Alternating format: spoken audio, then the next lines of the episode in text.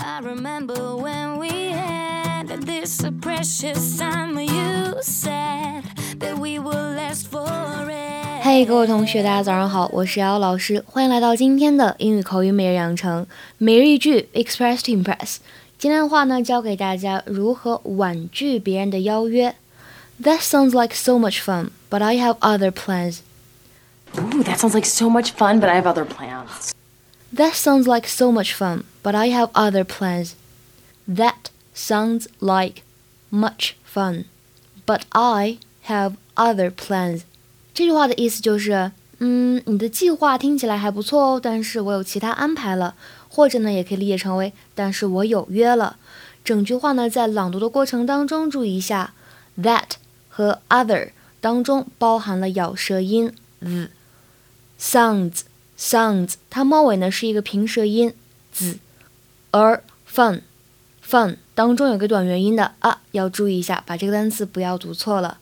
适用的场合呢，就是当别人想约你，但是呢你又不想特别没有礼貌的拒绝，就可以使用今天这样一个句子：That sounds like so much fun, but I have other plans. So, Mom, there's a party tonight at Andrew Adler's, and everybody's gonna be there. Ooh, that sounds like so much fun, but I have other plans. Oh, that's hilarious, but I'm talking about me. That's unusual. 哎呀，你安排的这个活动看起来真的挺不错的，可惜我确实是有事走不开，我已经有约了。除此以外的话呢，在片段当中有这样一个句子 family tradition. Everybody wears PJs, which they love. ：Everybody wears PJs, which they love。这里的话呢，PJ stands for what？ 这里 PJ 这样一个字母的组合缩写是什么意思呢？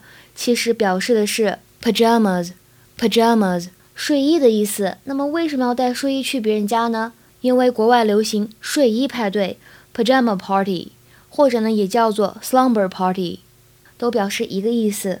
如果呢要进行睡衣派对，客人呢要在主人家过夜，所以呢需要带上睡衣。这样的活动的话呢，一般小孩子或者年轻人玩的相对来说多一些。大家呢可以 pillow fight 枕头大战。女生的话呢，估计比较喜欢做个美容啊，或者八卦一下什么的。今天的话呢就没有翻译的练习了，希望各位同学呢可以巩固我们之前学过的内容。See you guys tomorrow，明天再会。I was really